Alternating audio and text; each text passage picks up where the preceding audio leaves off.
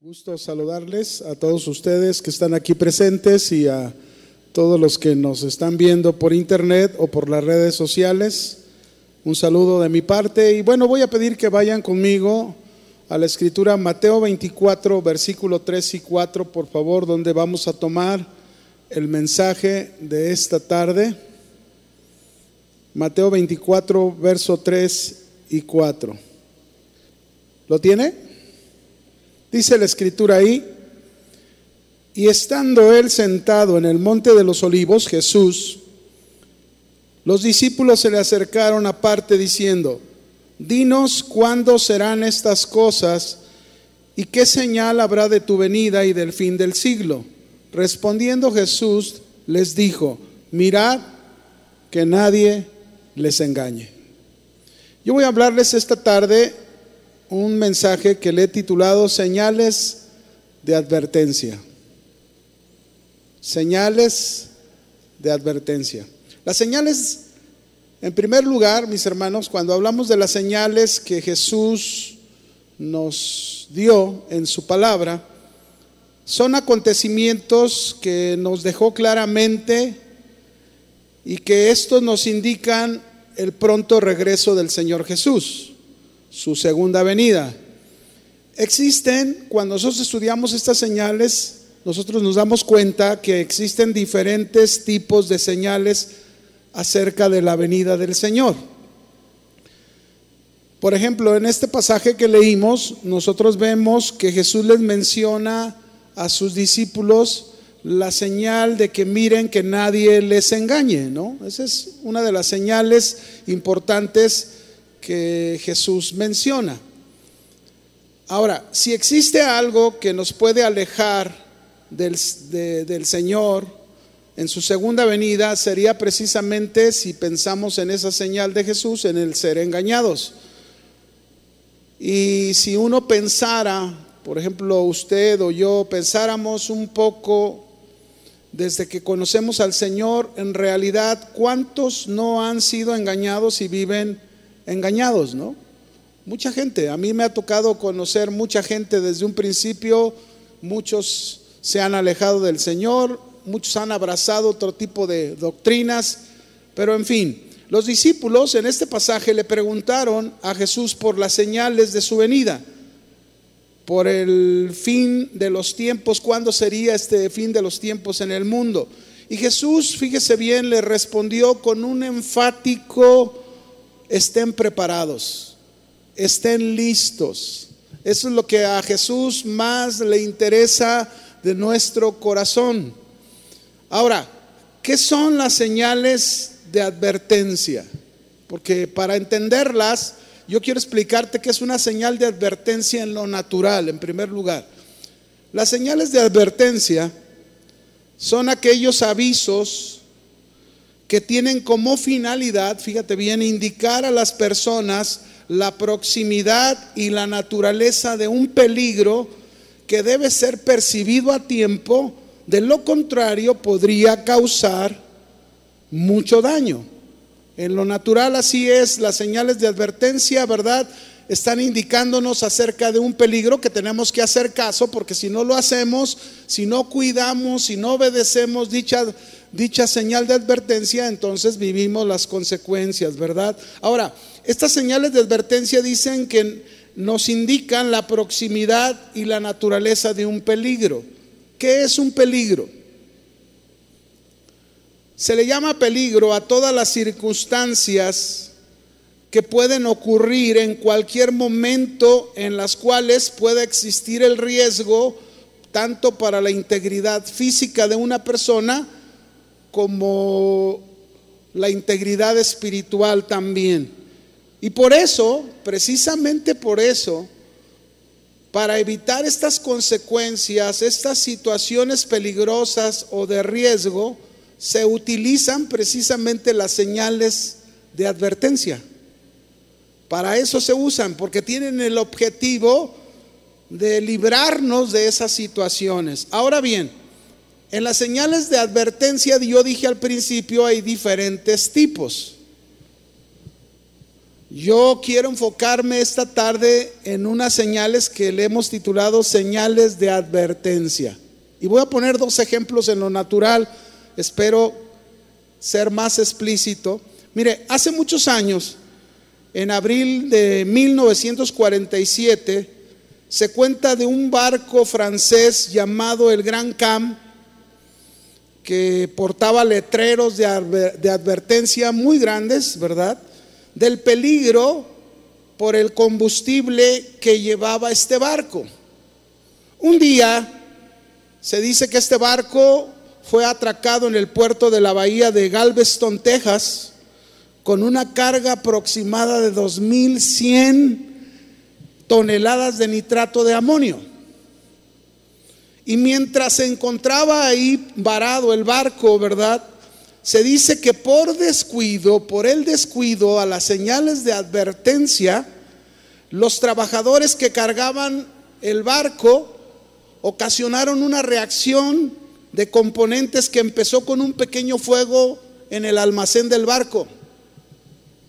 Trataron de, de extinguir este fuego, pero el calor aumentaba más y más, de tal manera que fíjese bien, esto ocasionó una gran explosión que causó destrucción y daño al puerto. La explosión produjo una ola expansiva, se dice que afectó edificios a más de 16 kilómetros.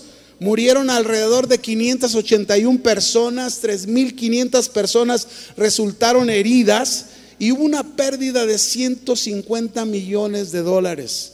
Todo, fíjense bien, todo por el descuido y la desobediencia a las señales de advertencia. Eso fue la razón. Pero también, déjeme ponerle otro ejemplo, ¿verdad?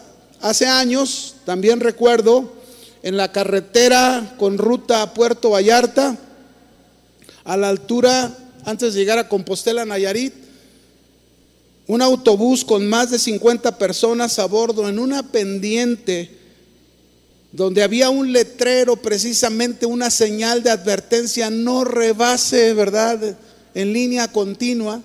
Aquel hombre del autobús rebasó y llegó a chocar contra un, contra un tráiler, ¿verdad? Murieron más de 45 personas en este accidente. Fue algo trágico, ¿verdad? Pero volvemos a lo mismo. Por ignorar las señales de advertencia, peligro, no rebase en línea continua. Una vez más, no se pudo evitar las consecuencias de este peligro. Ahora fíjese bien, así de igual manera Jesús en su palabra nos ha dado señales claras, precisas de advertencia, avisos claros que nos muestran no solo la situación de peligro, o los riesgos que podríamos enfrentar en la vida cristiana, en la vida espiritual, y que nos pueden causar consecuencias y daños tan trágicos como los que yo acabo de mencionar en lo natural, ¿no? Las señales de advertencia que Jesús nos dio en su palabra tienen el propósito de evitarnos el daño y las consecuencias que podríamos tener si no consideramos esas señales de advertencia. Ahí están en la palabra de Dios. Ahí se nos fueron otorgadas a cada uno de nosotros. Así que vamos a conocer estas señales de advertencia. Si le parece, número uno, la primera, Mateo 24, 12.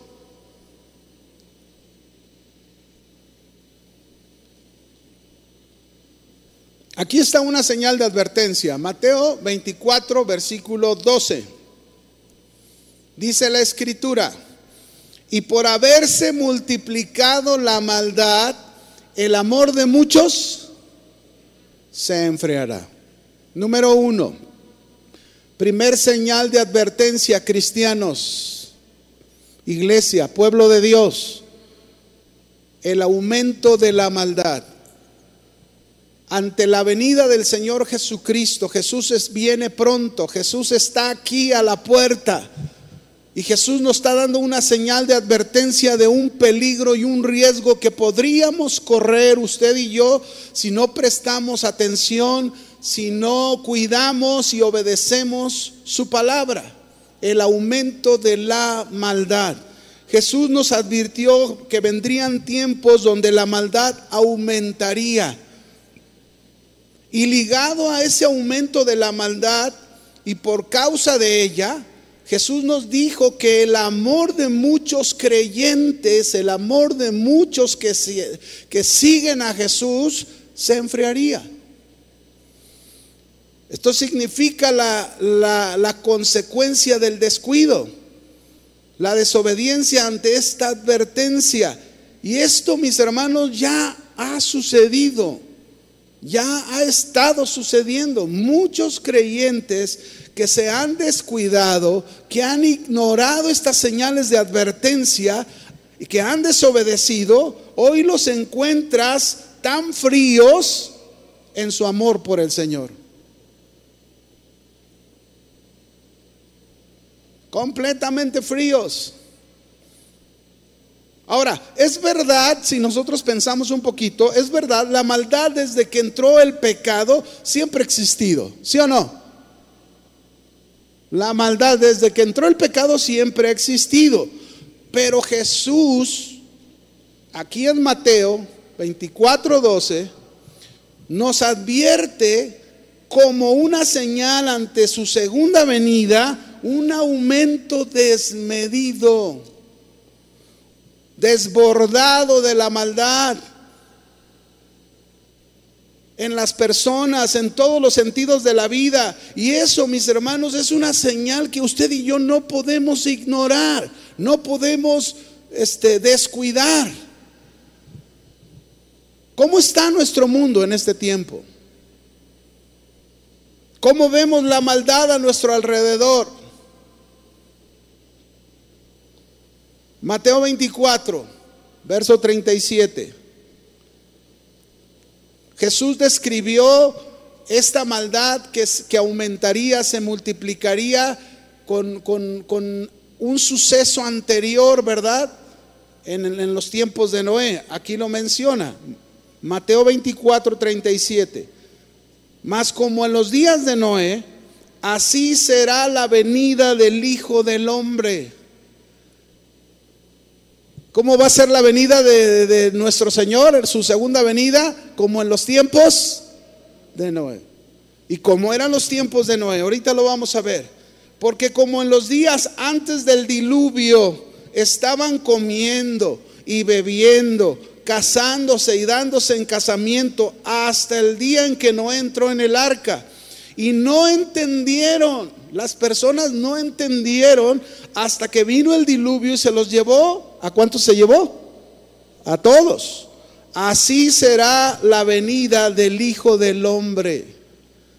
Ahí está la señal de advertencia. Así será la venida de Jesucristo, su segunda venida, como en los días de Noé.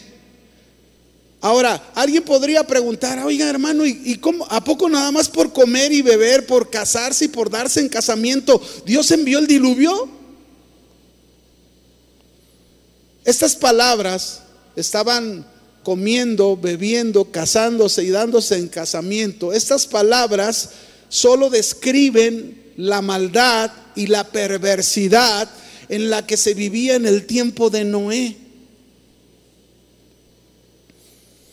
Y nos dice que la gente no entendieron. Cuando dice que no entendieron, eso nos hace ver que fueron advertidos. ¿Fueron qué?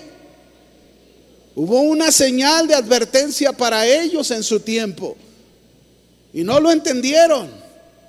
Quizás se burlaron, quizás dijeron, no, no es cierto, eso no puede pasar, eso no va a suceder. Y por su descuido, ante el peligro que venía por su maldad, ¿verdad? Ahora vamos a ver cómo eran los tiempos de Noé. Vaya conmigo a Génesis capítulo 6, versículos 5 y 7, para que usted entienda lo que realmente significa estaban comiendo y bebiendo, casándose y dándose en casamiento. El capítulo 6 lo describe claramente. Las hijas de los de los de los de los, los hijos de Dios se casaron con las hijas de los hombres. Qué curioso, ¿no? Y después hubo un resultado detrás de todo eso. Es decir, no era la voluntad de Dios esta alianza.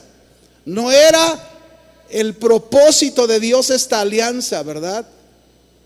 Los hijos de Dios con las hijas de los hombres. Esto trajo un resultado, ¿verdad? Hay muchos, hay muchos que, estudiosos, teólogos, ¿verdad? Que dicen, no, no, que los hijos de Dios eran ángeles y que no vamos a hablar de eso. Aquí el punto principal es que hubo una alianza, hubo una unión, un yugo desigual que estaba fuera de la voluntad de Dios y que eso trajo consecuencias. ¿Qué consecuencias trajo? Dice el verso 5. El Señor, se los voy a leer en, en la versión palabra de Dios para todos. Dice, el Señor vio que la gente en la tierra era muy mala. ¿Cómo era la gente? Ese, era ese fue el resultado de la desobediencia a, a una orden, a un mandato que Dios dio. La gente en la tierra era muy mala y todo lo que siempre pensaban no era más que maldad. Así eran los tiempos de Noé. Así eran. Lamentó haber creado a los seres humanos, dice el verso 6, en la tierra y llenó su corazón de tristeza. Verso 7. Entonces el Señor dijo, borraré de la faz de la tierra al ser humano que yo he creado, destruiré a los seres humanos, al ganado, los animales pequeños y a las aves del cielo, porque lamentó haberlos hecho. Estos son los tiempos de Noé. La gente solamente pensando hacer el mal. Y ahora yo le quiero preguntar, ¿esto mismo pasa en nuestros días, sí o no? La gente está pensando solamente en la maldad. Y la vemos la maldad en todo su esplendor, ¿verdad? En todos los aspectos de la vida del ser humano solo de continuo pensando el mal sin importarles Dios, sin importarles sus normas morales. Ellos dicen, la gente dice, Dios es un invento de la mente de los hombres. O algunos toman a Dios solo en una forma religiosa para calmar sus culpas, pero sin ningún compromiso con Él. Por eso Jesús lo dijo, por haberse multiplicado la maldad, el amor de muchos se enfriará. Esto pasará. Jesús lo advirtió que pasaría y lo estamos viviendo en muchas maneras, ¿verdad? Si ha sido con la pandemia, cuánta gente ha dejado de venir a la iglesia, cuánta gente se ha alejado del Señor. ¿Por qué? Porque la maldad les ha alcanzado.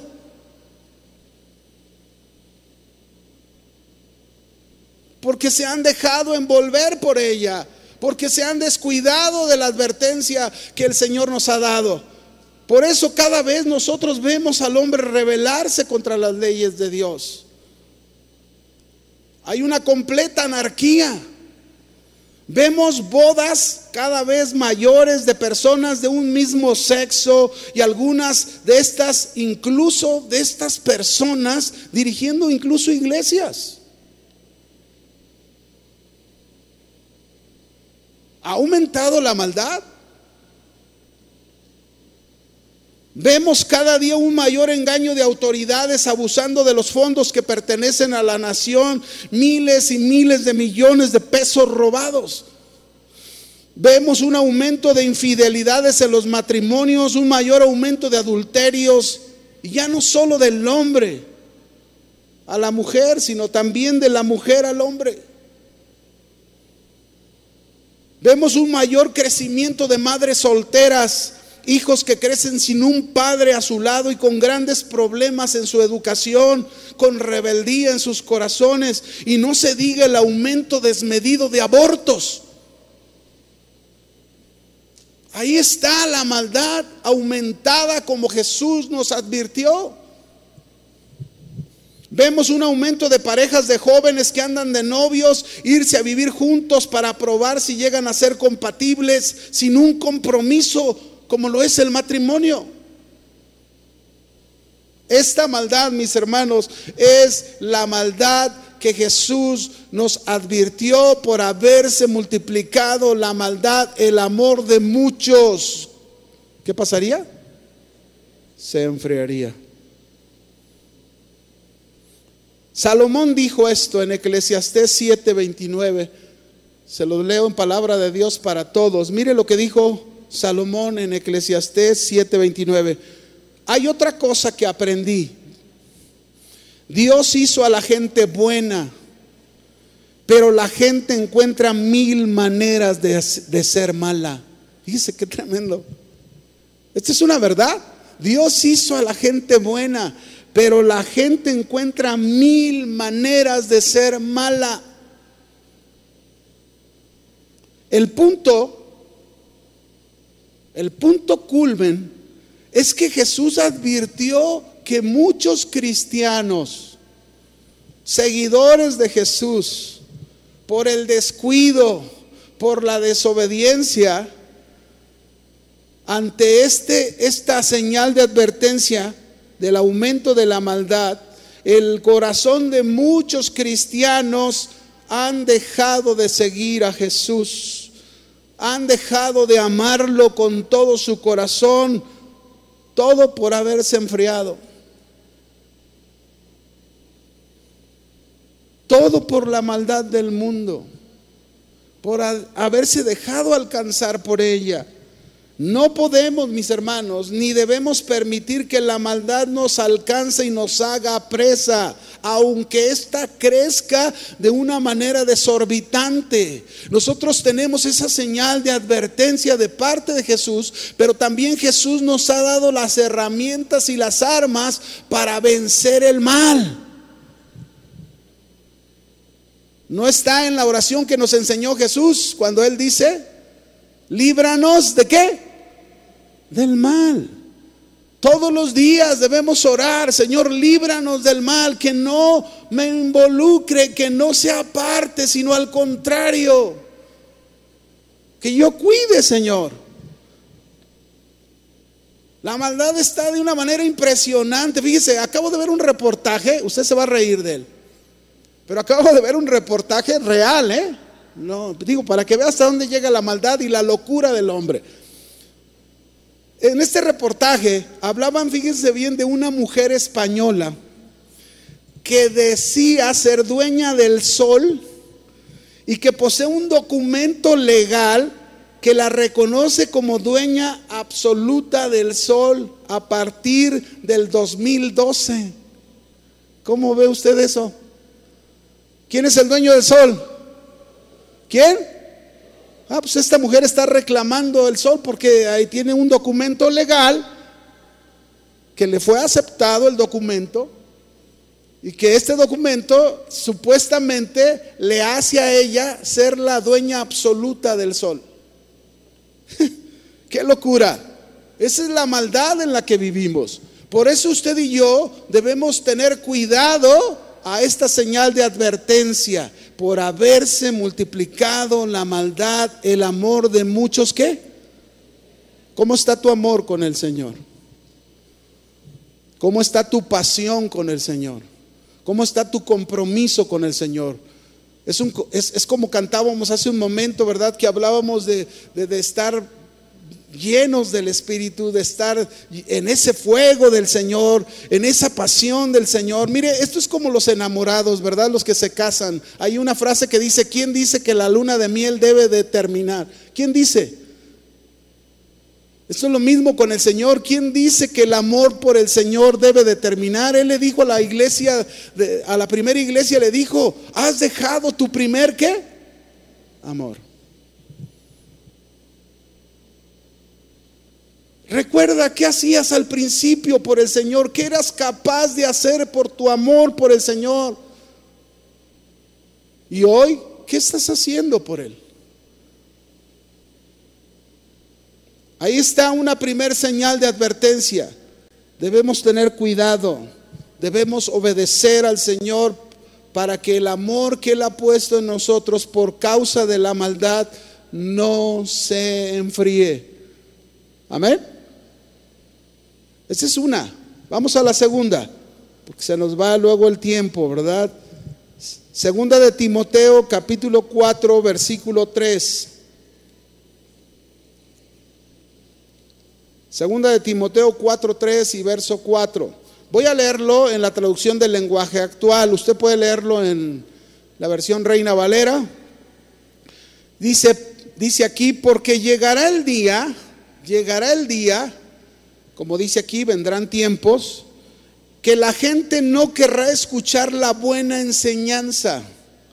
Al contrario, querrá oír enseñanzas diferentes. Por eso buscará, fíjense bien, dice aquí esta versión, por eso buscará maestros que le digan lo que quieren oír. La gente no escuchará la verdadera enseñanza, sino que prestará atención a, a toda clase de cuentos. Reina Valera dice ahí a pues cosas ficticias, ¿verdad?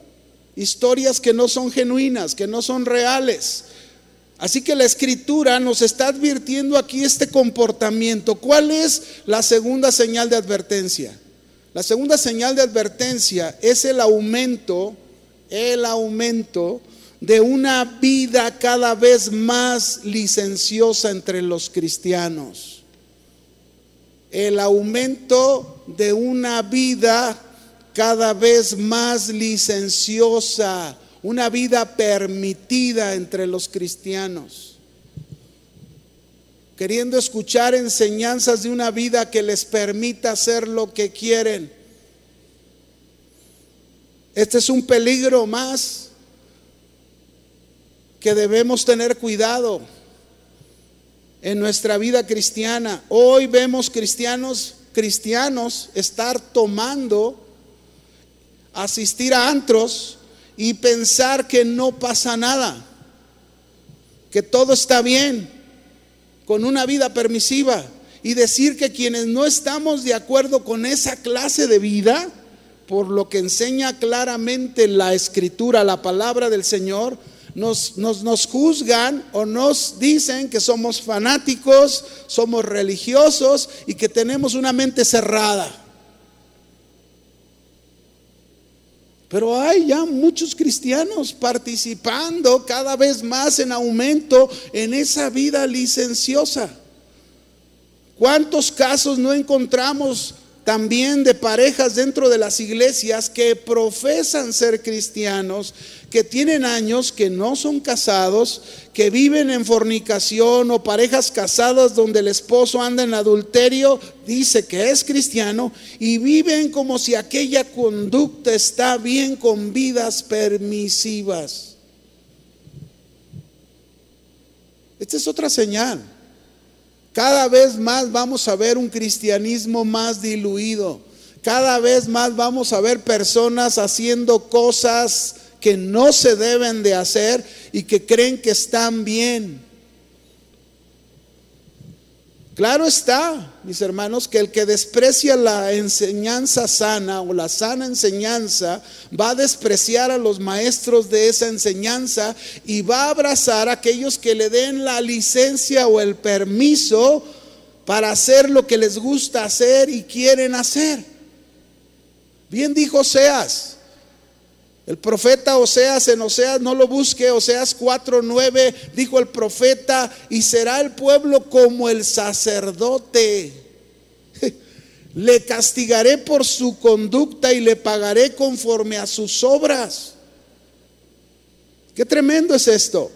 Dios, en este pasaje de Oseas, acusó a los líderes religiosos de no dejar que el pueblo lo conociera a Dios. Se esperaba que fueran líderes espirituales, pero se volvieron líderes de malas acciones, obrando maldad. Y el pueblo pudo haber dicho, el pueblo al verlos, al observarlos, el pueblo pudo haber dicho, no debe de ser tan malo si los sacerdotes lo hacen. Podemos hacerlo nosotros. Por eso todo liderazgo espiritual, mis hermanos, es una responsabilidad muy seria, muy grande.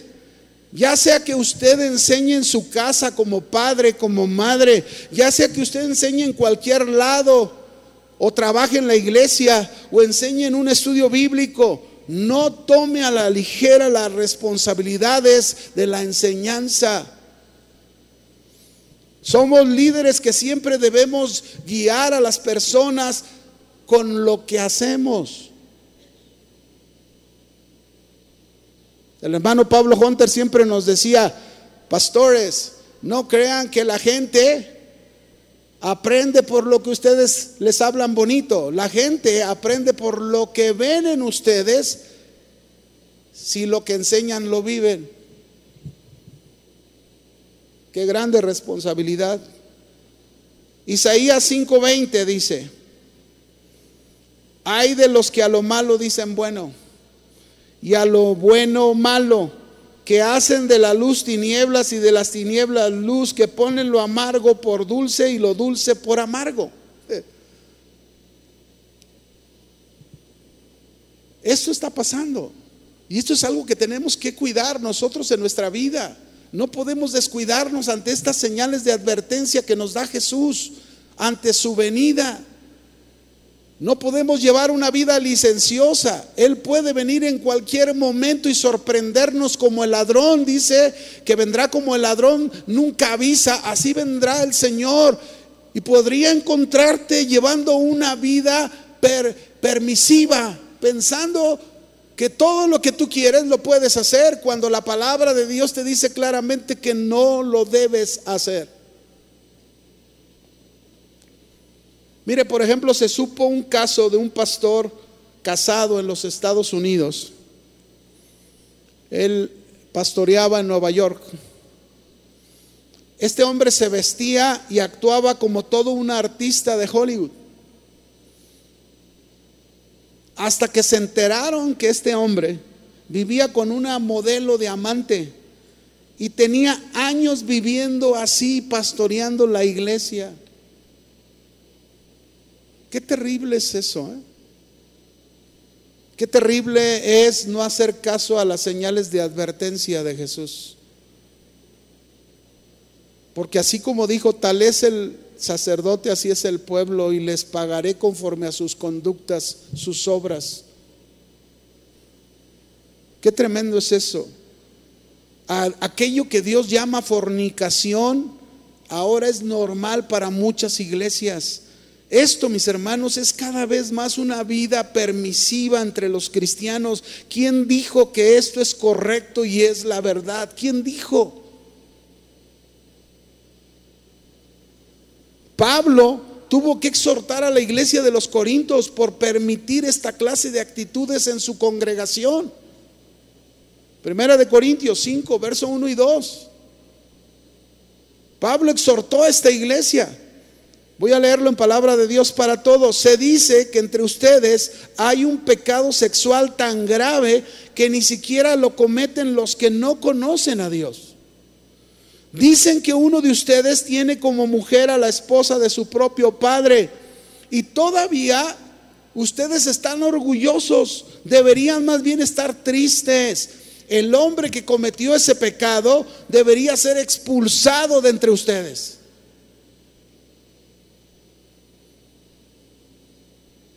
Ese Pablo, le faltaba amor, ¿verdad? A Pablo, ¿verdad? ¿Eh? Están muy callados. ¿Le faltaba amor a Pablo? Claro que no. Pablo estaba haciendo lo que se debe de hacer. Estaba haciendo caso a las señales de advertencia. Pablo notó un abuso excesivo del pensamiento cristiano ante el cual los corintios se hacían de la vista gorda, era una actitud falsa sobre la noción de la libertad cristiana que hoy en día existe. Hoy en día existe una actitud falsa sobre lo que es la verdadera libertad cristiana.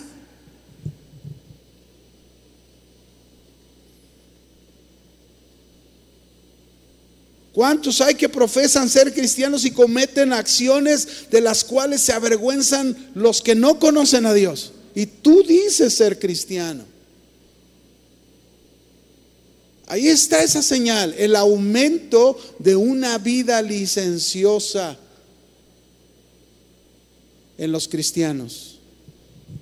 Pregúntate, reflexiona, ¿qué vida estás llevando? ¿Eres parte de esa advertencia o te has cuidado y has obedecido para no ser parte de esa advertencia?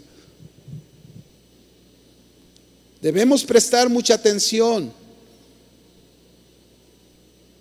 al peligro y el riesgo que podemos estar expuestos si desobedecemos al Señor. Vamos a la tercera.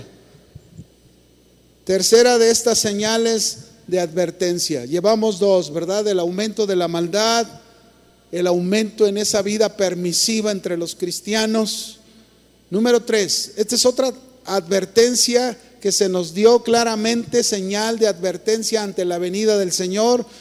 Primera de Timoteo, capítulo 4, verso 1 en adelante. Vamos a leer y luego les doy el nombre de este punto, ¿no?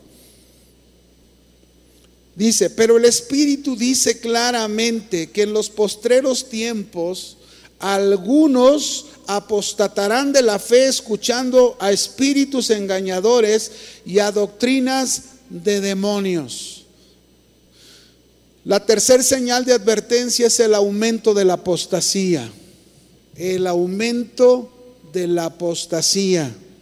Las escrituras nos advierten claramente sobre este crecimiento de este peligro y este riesgo que corremos si no prestamos atención y no obedecemos la palabra del Señor. El aumento de la apostasía. Ahora, ¿qué significa apostatar? Que ya nos ha explicado el pastor Chuy en otros en otros este, servicios, ¿verdad? Apostatar viene de una palabra griega que es apostemi y significa desistir, desertar, llevar y apartarse. Eso es lo que significa apostatar. Pero también dice, algunos apostatarán de la fe. La palabra fe, aquí en este texto, se refiere a las verdades del Evangelio.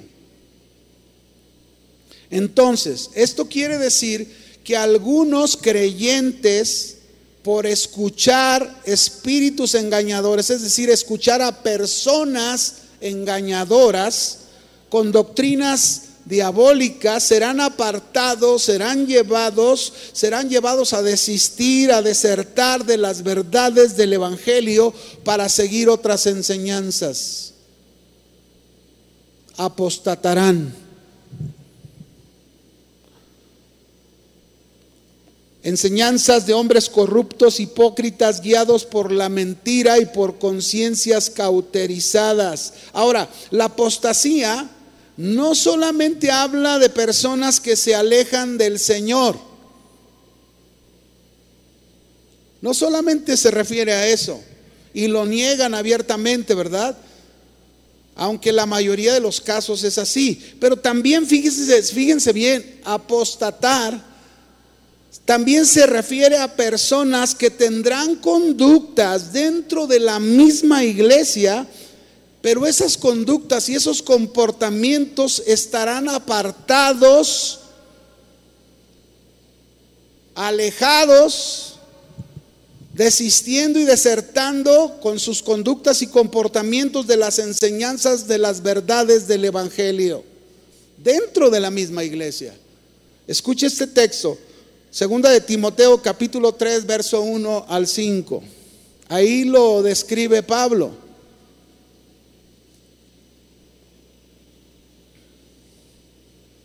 Segunda de Timoteo capítulo 3 versículo 1 al 5. Se los voy a leer en palabra de Dios para todos. Dice, Pablo dándole esta, esta señal de advertencia a Timoteo, le dice, recuerda, Timoteo, que en los últimos días llegarán tiempos difíciles. Ahora escúcheme bien, Pablo no le está diciendo de tiempos difíciles afuera de la iglesia. ¿eh? Pablo está hablándoles de tiempos difíciles dentro de la misma iglesia. A eso se está refiriendo. Tiempos difíciles dentro de la misma iglesia. Y le dice, la gente se volverá egoísta es decir, todas estas conductas se infiltrarán y estarán dentro de la misma iglesia de quienes no hacen caso a, la señal de advertencia, no obedecen al Señor y son envueltos por este tipo de conductas. Dice, serán personas egoístas, amantes del dinero, fanfarrona, orgullosa, se insultarán unos a otros, no obedecerán a sus padres, no darán ni las gracias y serán unos malvados no sentirán afecto por los demás ni estarán dispuestos a perdonarlos. Hablarán con maldad, estarán fuera de control, serán crueles y odiarán el bien.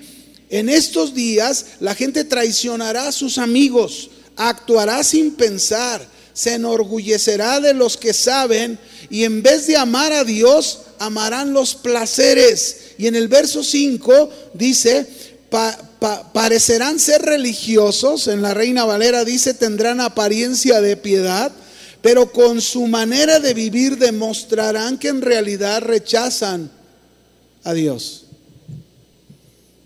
En la Reina Valera dice, pero negarán la eficacia de ella. Y al último, Pablo le dice a Timoteo, no te metas con esa gente, evítalos, apártate de esas personas, pero dentro de la iglesia el tiempo será difícil. ¿Dónde? Dentro de la iglesia. Esto quiere decir, mis hermanos, que la apostasía también estará dentro de la iglesia. Por este tipo de conductas. Por este tipo de, de personas que dirán ser cristianos, pero estarán conduciéndose y estarán comportándose de esta manera. Dice, incluso la Biblia menciona desde tiempo antiguo, en el Antiguo Testamento, un periodo donde el pueblo de Israel vivió esta apostasía. Y el libro de jueces es un libro que nos habla claramente de esa apostasía en la que vivió el pueblo de Israel. Y hay una frase que le describe el libro de jueces, ¿no? Una frase que la encontramos dos veces que dice, y cada quien hacía lo que bien le parecía. Hoy pasa en la iglesia esta conducta. Cada quien hace lo que bien le parece. Y creen, y creen estar bien delante de Dios. Mire, le voy a poner un ejemplo para que vea cómo era la vida de, de los jueces en tiempo de los jueces. Nos pone dos ejemplos casi al final del libro de los jueces. Yo le voy a leer una, pero haga de cuenta que es exactamente lo mismo que sucede con muchos cristianos. En el libro de jueces, capítulo 17, versículo 1, se los leo, si quiere escúchelo. Dice, en el territorio de Efraín, palabra de Dios para todos, dice, había un hombre llamado Micaías, y cuando digo Micaías, Micaías bien, ya hasta que supe de ti ya no me cayó bien. Pero dice que se llamaba Micaías, quien le dijo a su mamá, fíjese, le dijo a su mamá, mamá, ¿te acuerdas que alguien te robó los mil cien monedas de plata que tú tenías? Una vez que te escuché, dice, diciendo una maldición por ese robo, es decir, la mamá había maldecido quien le había robado esas monedas y había sido su propio hijo. Entonces el hijo le dice, te confieso que yo fui el que la robé, yo tengo las monedas. Y cuando la mamá supo, la mamá dice, ah, bendito de Jehová, el Señor te bendiga. O sea, es decir, primero maldijo, pero ya que supo quién las tenía, dijo, no, no, no, la maldición no, Dios te bendiga, ¿verdad? Y entonces dice que el hijo, el muchacho, le devolvió las monedas a la mujer y ella dijo, estas monedas de plata serán para una ofrenda al Señor. Voy a entregarlas, a entregarte las monedas a mi hijo para que él construya una estatua y la cubra con plata.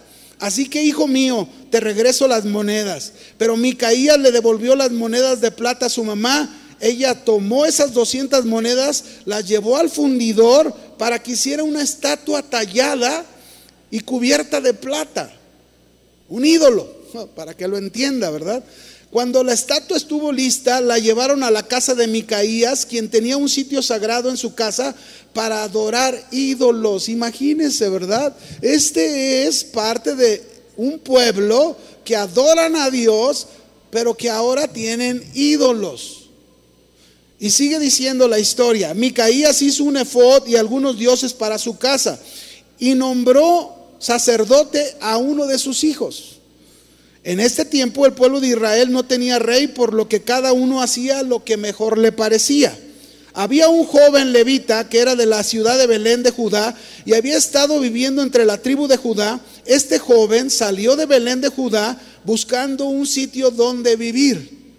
Cuando estaba viajando, subió al monte Efraín y llegó hasta la casa de Micaías. Micaías le preguntó, ¿de dónde vienes? Y el joven respondió, vengo de Belén de Judá, soy levita y estoy buscando un sitio donde vivir. Entonces Micaías dijo, puedes quedarte conmigo y ser mi padre y mi sacerdote. Te pagaré diez monedas de plata cada año y además te daré ropa y comida. Imagínese, levita, ¿verdad? Dijo, uh, llegó la bendición. Pues ¿cuál bendición, mis hermanos? Porque no están, ni siquiera el levita está obrando de acuerdo a la voluntad de Dios. Entonces dice que Levita se quedó ahí, el joven aceptó la propuesta de Micaías y llegó a ser como uno más de los hijos de Micaías. Y mire el final que dice, y Micaías lo eligió como sacerdote y él se quedó viviendo ahí. Y Micaías dijo al final, ahora sé que el Señor me va a bendecir porque tengo un levita como sacerdote. ¿Usted cree que Dios lo iba a bendecir? Pregunto, ¿usted cree que Dios lo iba a bendecir? ¿Cómo? O sea, ¿cómo estaría la bendición de Dios si la clase de vida que estaban llevando era una vida totalmente de apostasía, alejados de las verdades de la palabra de Dios? No puede ser así tampoco con nosotros. No puede ser que tú vienes a la iglesia, que tú sales de la iglesia y sigues viviendo como a ti te parece, como tú quieres, y luego todavía dices, Dios me va a bendecir. ¿No? Así no es, hermanos. Tenemos que tener cuidado de estas señales. La señal del aumento de la apostasía. Cada día tú y yo vamos a ser testigos de un aumento de personas algunos se alejarán del Señor y lo negarán, pero otros estarán dentro de las iglesias con conductas como estas, pensando que están bien delante de los ojos de Dios y no es así.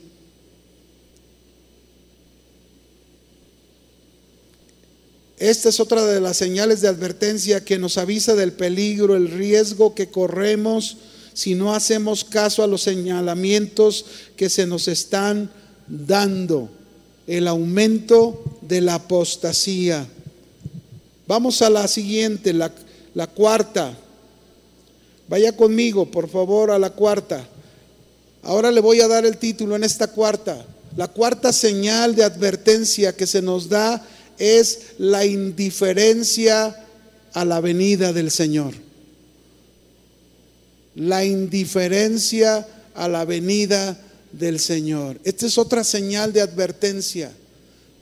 Cada día también veremos muchos que han abrazado la fe cristiana, vamos a ver a muchos que se dicen cristianos, seguidores de Jesús, pero que se vuelven indiferentes a la venida del Señor. Esta es otra grande advertencia que se nos enseña, debemos tener cuidado de ella y, no experimentar las consecuencias y el daño que causaría en nuestras vidas por esa indiferencia a la venida de Jesús. Muchos piensan, mis hermanos, muchos dentro de las iglesias piensan y enseñan con indiferencia el regreso de Jesús. Algunos dicen, no, pues eso dicen desde los apóstoles. Y ve, ya han pasado más de dos mil años y el Señor no viene. Otros incluso enseñan que Cristo ni siquiera va a regresar. Hay una doctrina ya dentro de la iglesia, ¿verdad? Que incluso que es el dominionismo, enseñan Cristo no va a regresar y es la iglesia la que tiene que tomar posición del mundo. Y esto desde muchos siglos atrás, ¿verdad? Vemos a una iglesia, la iglesia tradicional en siglos pasados, ¿verdad? Eh, actuando en esa, en esa doctrina, queriendo tomar control de todo el mundo. No es así. Cristo dijo que regresaría y Él va a volver. Hay mucha indiferencia. En Mateo 24, verso 45 al 51, Jesús nos dio un ejemplo de algo que podía pasar con los, los cristianos, los creyentes. Dice ahí Mateo 24, 45 al 51. ¿Quién es pues el siervo fiel y prudente, el cual puso su Señor sobre su casa para que les dé el alimento a tiempo? ¿Para que qué? Les dé el alimento a tiempo. Bienaventurado aquel siervo al cual cuando su Señor venga, cuando el Señor regrese, lo halle haciendo lo que se le encomendó. Recuerde que cuando el Señor venga, mis hermanos, el Señor no, no te va a avisar, no nos va a avisar. Mañana ahí estoy a las 3 de la tarde. ¿Verdad que no? El Señor dice que vendrá como ladrón en la noche, de sorpresa. Será sorpresivo cuando Cristo regrese en su segunda venida y posiblemente te podrías encontrar en un estado que no es el que debería de encontrarte haciendo lo que Él te ha encomendado que hagas. Pero dice aquí, así que si lo encuentra haciendo lo que se le encomendó, de cierto os digo, dice el verso 47 del capítulo 24, os digo que sobre todos sus bienes le pondrá. Pero luego dice en el 48, pero si aquel siervo malo dijera en su corazón, mi Señor qué? Tarda en venir. Y como tarda en venir, como hay una indiferencia en esa venida, dice, comenzaré a golpear a sus consiervos y aún a comer y a beber con los borrachos Indiferencia. Mire, la indiferencia a la venida del Señor Jesús lo único que va a ocasionar es que usted y yo tengamos conductas contrarias a lo que Jesús espera de ti y de mí.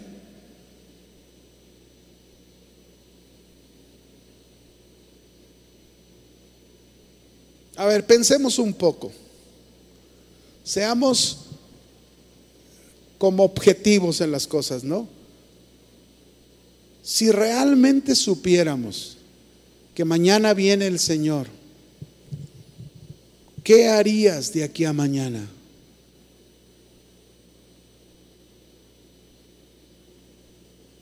¿Qué harías? ¿Dejarías de hacer ciertas cosas que estás haciendo? ¿Dejarías de tratar la forma en que estás tratando a tu familia? ¿Dejarías de hablarle en la manera que le has hablado a tu esposo o a tu esposa? ¿Dejarías de, actuar como has actuado en tu trabajo? ¿Dejarías de hacerlo? Pues bueno, quiero decirte una cosa, que el cristiano debería vivir sabiendo cada día que el Señor viene. Y si sabemos que el Señor viene, debemos estar preparados, listos no permitiendo en ningún momento en nuestra vida, mis hermanos, la indiferencia ante su venida. Cuando hay indiferencia en su venida, no te preocupa seguir haciendo lo que estás haciendo que no es la voluntad de Dios.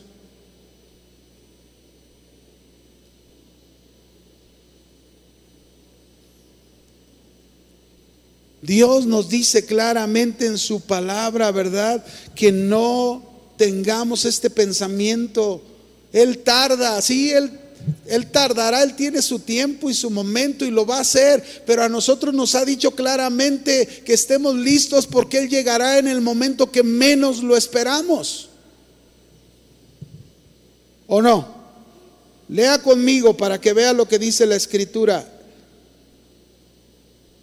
Segunda de Pedro, capítulo 3, verso 8. Segunda de Pedro 3, 8. Lo voy a leer en palabra de Dios para todos. Dice, no ignoren esto. Está hablándole a nosotros los cristianos. No ignoren esto, amados hermanos. Para el Señor un día es como mil años y mil años como un día. No es que el Señor se tarde en cumplir lo que prometió como piensa la gente acerca de su venida. Dice, lo que pasa es que Dios es paciente. ¿Por qué es paciente? Porque Dios desea que los hombres se arrepientan, se vuelvan a Dios, aún los creyentes y los cristianos que viven en esa indiferencia, se vuelvan al Señor. Deja de hacer lo que has estado haciendo. Deja de actuar y de conducirte como lo has estado haciendo. No seas indiferente a la venida del Señor. Él ha sido paciente para que te arrepientas, para que te vuelvas con el Señor, pero no para que sigas viviendo de la manera en que lo estás haciendo. Así que Él es paciente porque no quiere que nadie se pierda. Él no quiere que nadie sea destruido y que todos cambien su corazón y dejen de pecar. Pero luego el verso 10 de este capítulo 3 dice, el día en que el Señor regrese lo hará de sorpresa como un ladrón. No se te olvide, el Señor vendrá de sorpresa. Cuando menos lo esperamos, vendrá el Señor y espero que cuando Él venga nos encuentre habiendo hecho caso a sus señales de advertencia, sobre todo esta, la indiferencia de su venida. Que no seamos indiferentes. Y déjame mencionarte la última señal de advertencia, Lucas capítulo 18, versos 6 al 8.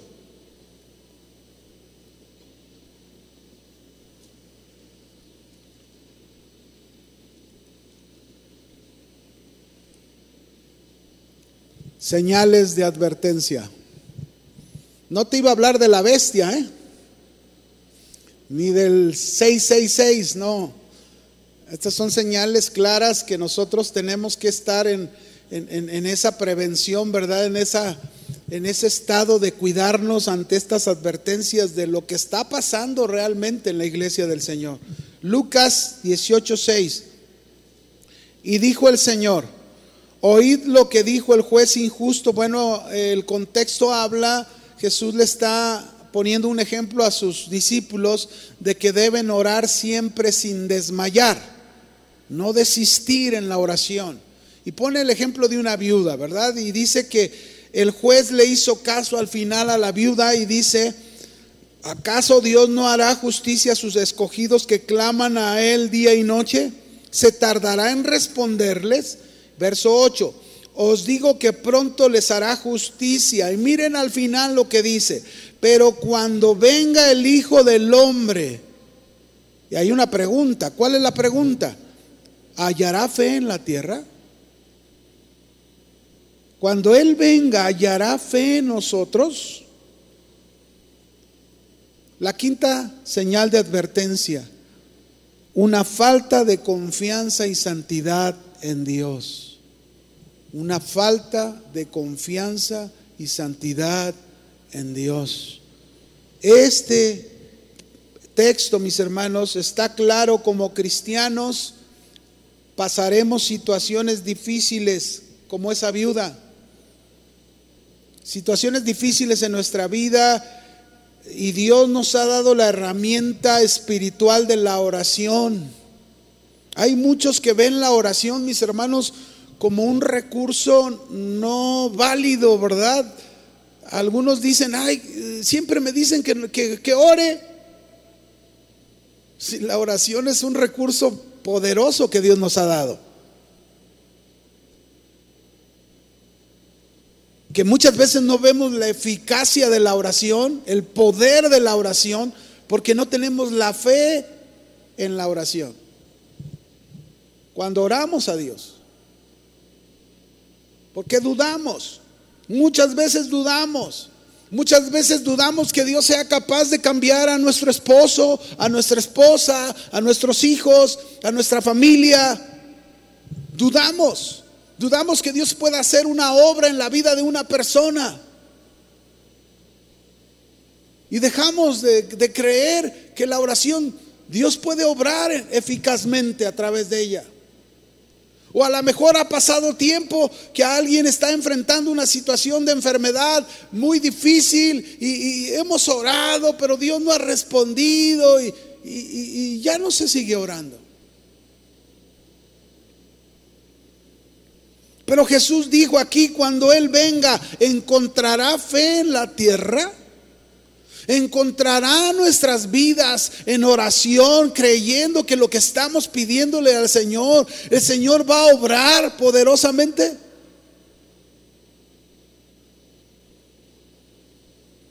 Esto nos habla que habrá entonces, en medio de las situaciones difíciles, habrá personas que estén en prueba, en dificultad, pero que no van a perseverar en la oración por falta de confianza en Dios.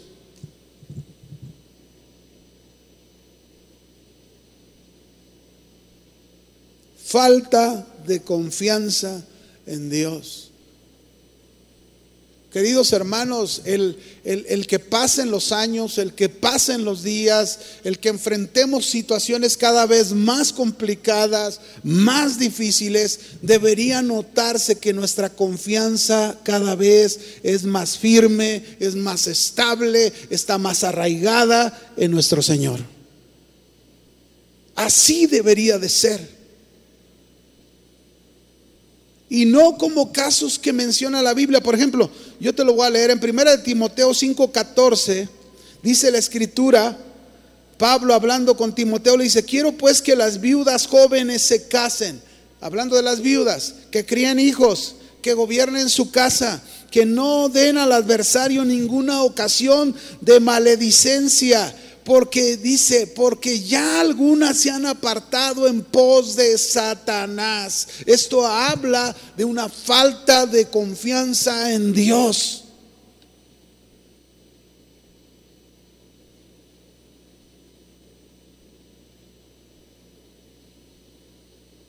El mundo nos puede, el mundo nos puede agarrar, hermanos, sus placeres, sus atracciones lo que nos ofrece,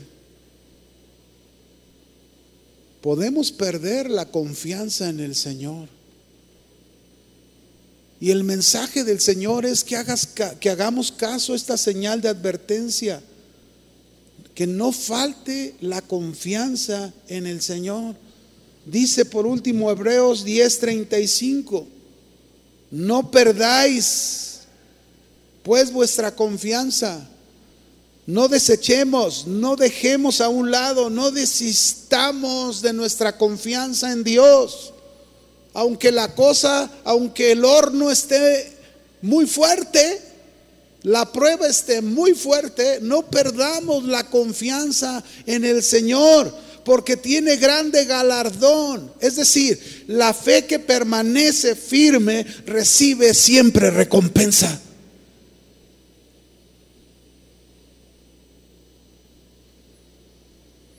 Porque os es necesaria la paciencia, es necesario el aguante, el soporte, la resistencia ante las adversidades. ¿Y cómo lo vamos a lograr si no tenemos una plena confianza en el Señor? A lo mejor no vuelva a venir un virus como el que nos tuvo atados durante dos años, ¿verdad? Pero puede venir cualquier otra cosa. Pero esto nos debió de servir de lección para que nuestra confianza cada vez esté más fuerte en el Señor.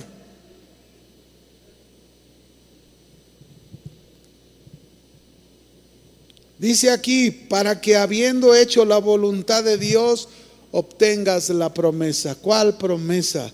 La promesa, en primer lugar, de nuestra redención total. Cristo viene. Porque aún un poquito dice, y el que ha de venir vendrá y no tardará. Mas el justo vivirá por la fe y si retrocediere no agradará mi alma. Pero ustedes no son dice, no son de los que retroceden para perdición, sino de los que tienen fe para preservación del alma. Hermanos, ahí están estas señales de advertencia. No perdamos nuestra confianza en Dios. Que no nos falte la confianza cuando Cristo regrese y venga de sorpresa, nos agarre bien confiados en Él. Amén. Pero no solamente es la confianza, sino también la santidad, porque dice Hebreos 12, 14, seguid la paz con todos y la santidad sin la cual nadie verá al Señor.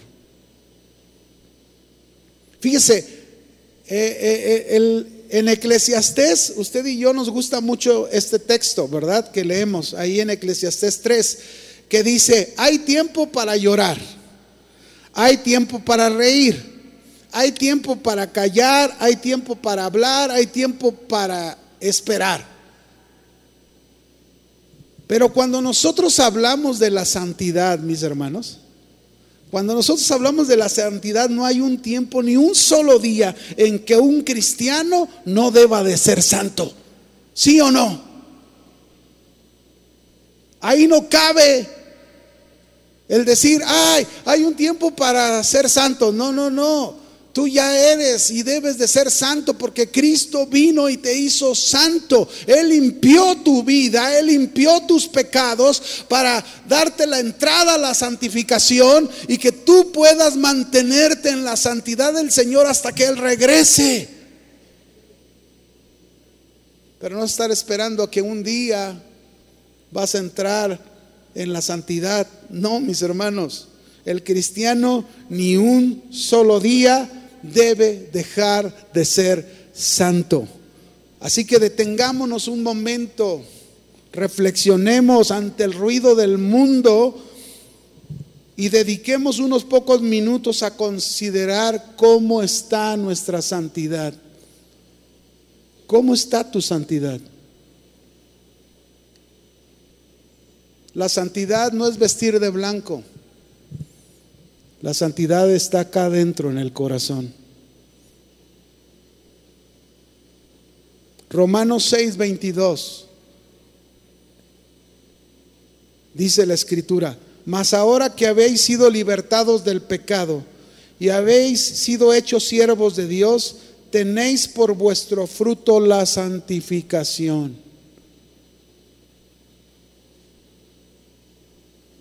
Y como fin la vida eterna. Un hombre santo, mis hermanos, siempre se va a esforzar a renunciar a todo pecado. Un hombre santo siempre va a guardar los mandamientos que el Señor le da en su palabra. Un hombre santo, su espíritu tendrá una inclinación manifiesta hacia todo lo que es la voluntad de Dios, un profundo deseo de hacer su voluntad y un temor a desagradarle en todo lo que haga. Sentirá lo que Pablo expresó cuando dijo, porque según el hombre interior me deleito en la ley de Dios. O como dijo el salmista, por eso estimaré rectos todos tus mandamientos sobre todas las cosas y aborreceré todo camino de mentira.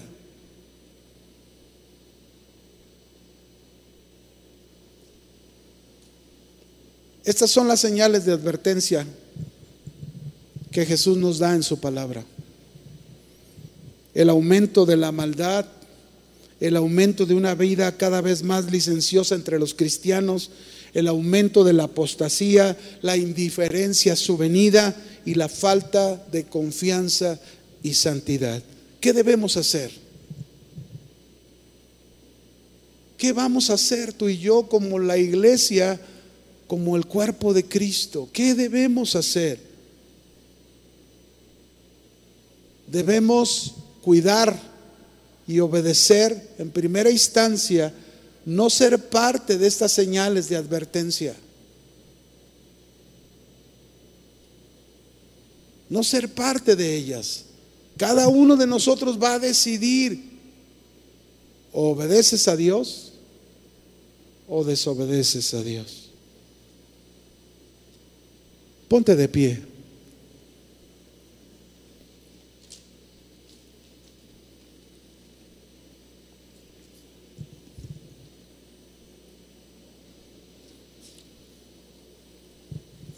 Solo tú, nadie más, puede darle una respuesta al Señor. Solo tú sabes cómo estás llevando tu vida.